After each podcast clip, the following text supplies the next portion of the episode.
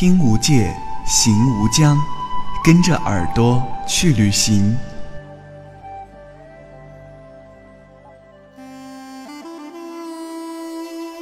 嗨，亲爱的朋友们，这里是耳朵旅行网络电台，我是主播二莫。在上一段茶马古道的行程中，我们在丹巴美人谷里体会了这片风景的美妙传说。在横断山脉覆盖下的川西地区，峰回路转间总能发现不同的景致。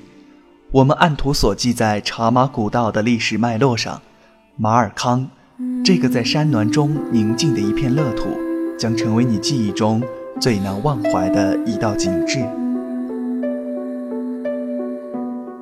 看惯了城市的高楼铁塔，听腻了发动机的咆哮。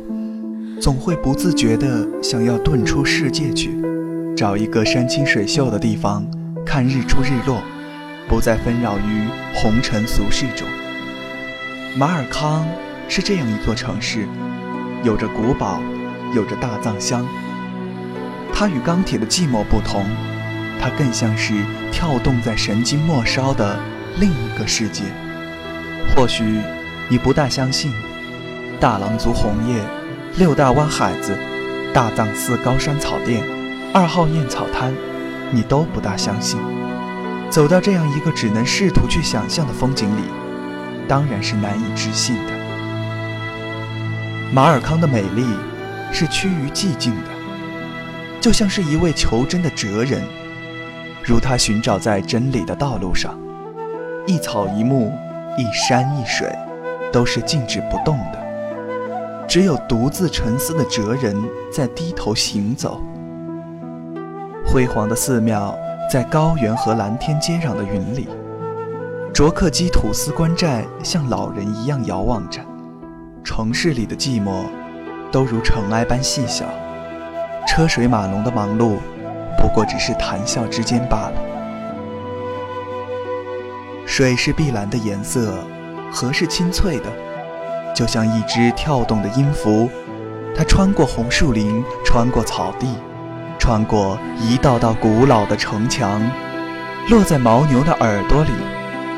所有的一切都是清晰可爱的，在白色的云朵里徜徉流动。卓克基土司官寨在马尔康南方的黄土地上，被誉为东方建筑史上的一颗明珠。始建于1718年，是一座四层的碉房。长征时期，毛主席就曾在官寨里借宿。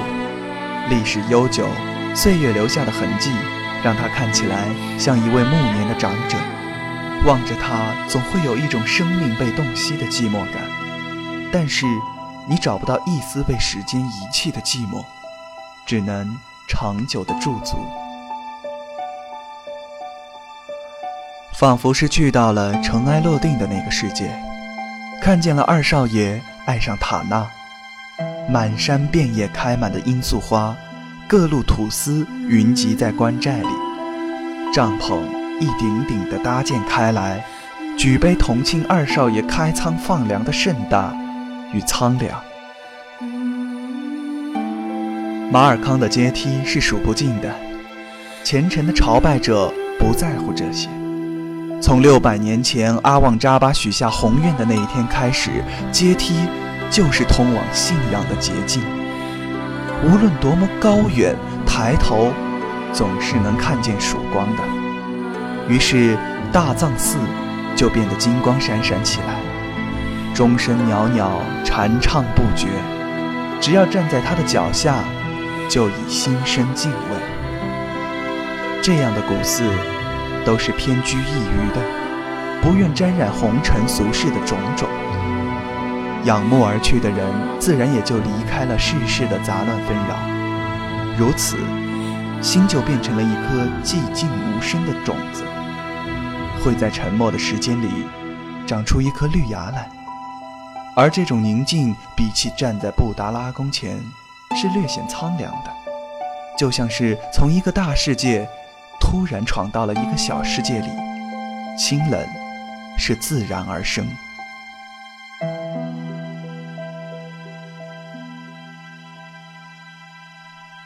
站在松岗桥头上，仰望二雕，心也就不那么浮躁了，思绪很自然地被牵引到一个地方。匪盗拍马来袭的酒园里，二雕对视，喊杀震天，马匹纷纷倒地，弓弩雨点一般的飘落。来犯的敌人只能丢盔弃甲，慌乱地逃窜而去。只是最后，难免遗憾那一场无情的大火，让他如同阿房宫一样，消失在历史的尘埃里。不用走进去，克沙居民的风情会自然而然地浮现在你的脑海里。主人拿着烧馍馍，热情地递在你的手里，就着一块干奶酪。用淳朴的笑眼望着你，你情不自禁地被感动，一点也想不起虚情假意是怎么一种场景。之后，你就忘了烦恼究竟是什么东西，同他们一起拉手，围着火堆，跳着属于他们自己的加绒锅庄。你一点也不用担心自己深色的步调，只要尽量放松下来。配合着他们欢快地抬起手来，很容易你就感觉到自己的出现一点儿也不突兀，会不自禁地爱上这样一个地方，放下了心灵上的负担，没有了工作的压力，只管尽情地去欢愉。或者，之后还能尝一尝阿姐亲手做的梭馍白菜，你完全是一个远道而来的客人。被热情包裹得严严实实，只管收获轻松和快乐。或者你没有那等幸运，尝不到阿姐亲手做的梭馍白菜，那也没有关系。临走前问阿姐买上一罐正宗的阿坝蜂蜜，同样也不虚此行了。去马尔康，一定要往城市的外面走，避开那些林立的高楼，走得越远。感觉就会越深切，浮躁也就越远。没有了浮躁后，人自然就能看见自己的心，看见自己想要什么。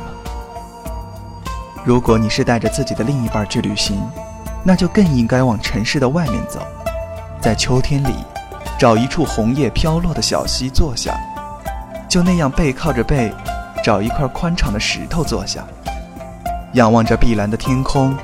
爱情也因此找到了信仰。有幸如果还能去听一听寺里敲响的钟声，那该是多么幸福的事儿！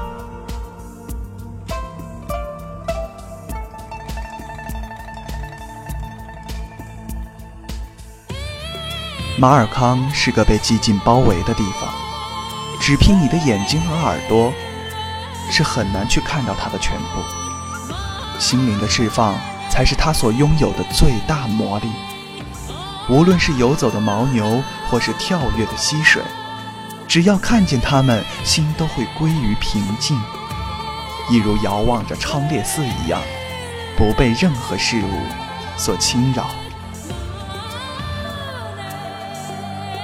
如此，在这个容易让心灵感到疲惫的时代里，有这么一个让心灵归于宁静的地方。又有什么理由去拒绝它呢？